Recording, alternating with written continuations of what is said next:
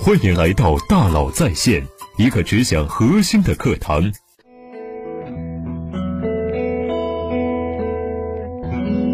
你好，欢迎来到大佬在线。人生下来不是为了拖着锁链，而是为了展开双翼。香帅老师说的对啊，以前马云是爸爸，王兴是欧巴，王思聪是老公，反正都是亲戚。爸爸帮我清空购物车，欧巴给我送吃的，老公疼我，而我呢也会努力奋斗的。我们是相亲相爱的一家人，一起加油。但是某天我突然发现，我再内卷。再九九六也不可能成为你们。我越努力，我们就越远。我停下来，我看着越来越远的你们，静静的看着你们。原来我们不是一家人，我们甚至不是一种人。我永远都不可能成为你们。你们非我族类。你们是怎么来到我的星球上？你们对我做了什么？我不想听解释。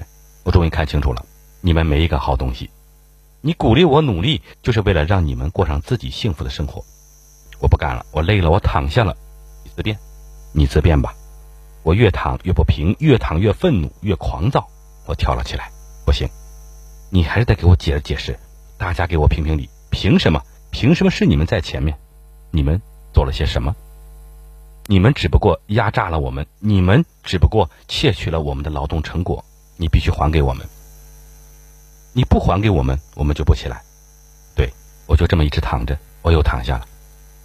我躺着你就过不去，我躺着你就挣不到钱，这是一种情绪，对，就是这种情绪在整个社会弥漫了，一定有哪里出了问题，是哪里呢？第一，增长放慢了，增长一旦放缓，问题就会暴露，就会内卷，增长只有一切。第二，贫富差距扩大了，不患寡而患不均。第三，互联网助长了戾气，戾气起来了，无处可去，冲他们而去，你。觉得呢？关于这个问题出在哪里的清单呢？也许还可以穷举出更多的假设选项，但是这些假设都毫无意义，不是吗？躺平解决不了任何问题。真正聪明的人是思考如何改变现状，这背后啊，其实是两种迥然不同的思维体系。第一种是改变现状，不自我设限的学习思维；第二种是满足现状，自我设限的应付思维。这两种思维差异呢，日积月累，渐渐拉开了人与人之间的财富差距。我们经常听到这样的抱怨：如果我的家境出身好一些，父母有权有势一些；如果只有我的生长环境好一些；如果我的长相俊秀甜美一些；如果当年我考上大学知名一些；如果别的部门积极配合一些；如果公司给我足够的人手；如果客户能耐心听我的介绍；如果公司的激励政策到位；如果产品能有好的差异化优势。如果老板给的钱足够多，如果领导足够信任我，在这种如果的思维之下，人会认为自己是无所不能的。现状没有做好，没有取得好结果，都是因为没有实现如果的条件。一切造成如今不如意的现状，都和自己无关。人是一种善于心安理得的物种，只有认知协调了，才会舒服。什么是认知协调呢？心理学中认为啊，当面对现实产生无力感的时候。人们常常会将自己的处境合理化，以达到逻辑自洽。这种推卸责任、想办法把自己做的事情合理化的力量，就叫做认知协调。为了摆脱对于现状的无力感，使自己认知协调，我们会尝试的去说服自己：我的家境出身不好，没有发展前途也正常。我贡献不大，是因为老板你现在给的钱不够。我没有做到，是因为外界条件不满足。目标未达成。会说市场环境不好，任务没完成，会说支持不到位，拒绝不了就找借口，用找到借口来证明，即使我真的错了，也是客观原因造成的。总之三个字，我没错。就是玉皇大帝来了，我也没错。通过这样的自我合理化，我们渐渐相信了是出身、环境、长相等因素限制了我们的人生。于是我们不但不再自责和不安，而且还把不安和自责变成了心安理得。这是我的认知盲区啊！你也知道，这不能只怪我。如果当初是这个样子，现在我一定是什么样子？可是，真的是这样吗？在社群里，我分享了与团队做的一些经验。有次谈到了外部的限制、自我约束和任务目标之间的关系，我分享了一个观点：抗日战争很难打。如果我们失败了，可以说是因为我们没有原子弹；也可以说是因为我们没有敌人残暴，我们坚守了价值观。但是我们的工作不就是在没有原子弹、坚守价值观的情况下还要打胜仗吗？难道因为日军非常凶残，外部环境很恶劣，武器装备不足，粮草也不足，就放弃抵抗，躺平了？任凭日寇欺凌百姓、烧杀抢掠吗？你也知道这不可能。无论环境再怎么恶劣，敌人再怎么凶残，你依然会拿起武器，勇往直前，甚至直至最后一滴血流尽。最后一颗子弹打光，你也不会认输。你相信你能赢，也必须赢。凡是血性之人，皆不会坐以待毙。在工作之中，同样如此。立下判断，做出承诺，无论任务多么难实现，条件多么恶劣，必须得坚决执行。最忌犹豫，并要进退有据。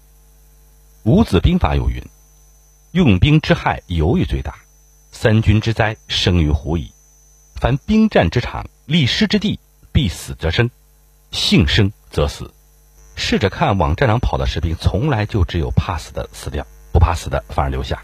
军人远征，前跟帝王见面，不是说再见，而是拜别。打天下的就要把所有精力投进去，去冲去闯，反而得利。否则犹豫不决，退退缩缩，必死无疑。以后切记：第一，限制客观存在。还有限制的情况下呢，完成任务是我们的责任。第二，成功多从外部找原因，失败多从自身找原因。无论是创业还是打工，普通人总喜欢把成绩归于自身能力的突出，把失败归于大环境不好和竞争对手太过凶残。但是，请相信，无论面临何种艰难环境，都有人依旧有工作且还涨薪，也有公司逆势增长。竞争对手太过凶残，我们无法改变；外界世界，我们更无力改变。我们唯一能改变的，只有我们自己。请为自己的大脑升级操作系统，装上改变现状、不自我设限的学习思维吧。不要给人生设限，我不行，学不会，没经验，放过我吧。普通人都会给自己找很多理由和借口，强者却不会。强者只会说：“我能行，我会学，攒经验。”这就是二者的本质区别。在社群中，曾经有创业者分享到啊，在我们公司是严禁员工说“认知盲区，我不行”这七个字的，谁说就罚谁钱，一个字一百块，童叟无欺。这几个字就像病毒一样，是具有剧烈传染性的。一旦下面人遇到困难，都开始用这几个字作为“我没错”护身符时，团队成员是很难真正成长的。人想改变，首先要改变自己的念头。一个微小的观念，一个想法，意念的威力之大，它能决定你是谁，能成就一个人，也能摧毁一个人，取决于你相信了什么。你信不信你能做到？你信不信你能第一？你信不信你能胜利？因为相信，所以看见。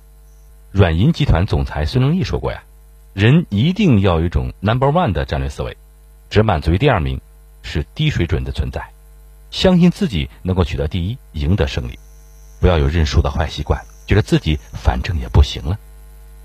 就这样吧，一定要成为具有压倒性优势的第一名，一定要取得一次第一的成绩，直打胜利之仗。不达第一，誓不罢休；是第二位，奇耻大辱。只有这样，才能成事成大事。成大事者，必须拥有高远的志向，坚持到底。越是安于现状，越是无法成事。当你满足市场上的第二名，甚至第四名、第六名、第八名，或者是后续名次时，往往就会陷入花盆效应之中。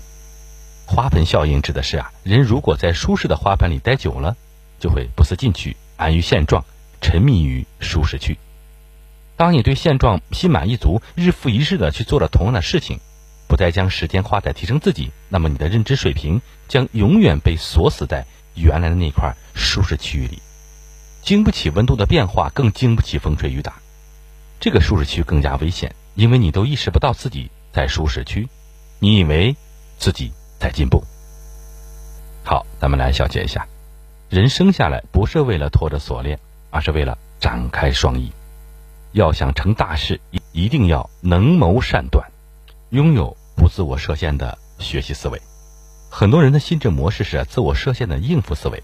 我害怕，我不行，我做不到，这行不通，这是一条我做不到的认知枷锁。这背后的心态是什么？其实是想说明啊，这不是我的原因，这是客观原因导致的。因为你知道没做到是不好的，总想归咎于一个和自己无关的事情上，证明自己是没错的。满足现状、自我设限的应付思维，遇见困难时，首先想到的是限制，是逃避。我没这个资源，我没这个能力，我做不了，只能一次次和机遇擦肩而过。改变现状、不自我设限的学习思维，遇见困难时啊，首先想到的是机会，是面对我能整合什么资源，限制怎么解决，先干了再说。没人可以请，没钱可以借，不懂可以外包，限制可以规避。敌人可以和好，对手可以买通。不管遇见什么困难，相信办法总会有的。认知的贫富差距就是这样开始一步步拉大的。如果你选择无欲无求的躺平，能给你带来快乐的话，那么你是幸福而自由的；如果你选择持之以恒的奋斗，也能给你带来满足的话，那么你也是幸福而自由的。但是不要逃避，不要假装躺平，不要做把头埋进沙子里的鸵鸟，拿起武器。直面现实，直面选择，勇往直前，争做 number one。真正聪明的人呢，只思考如何去改变现状。好，感谢您的收听，咱们明天见。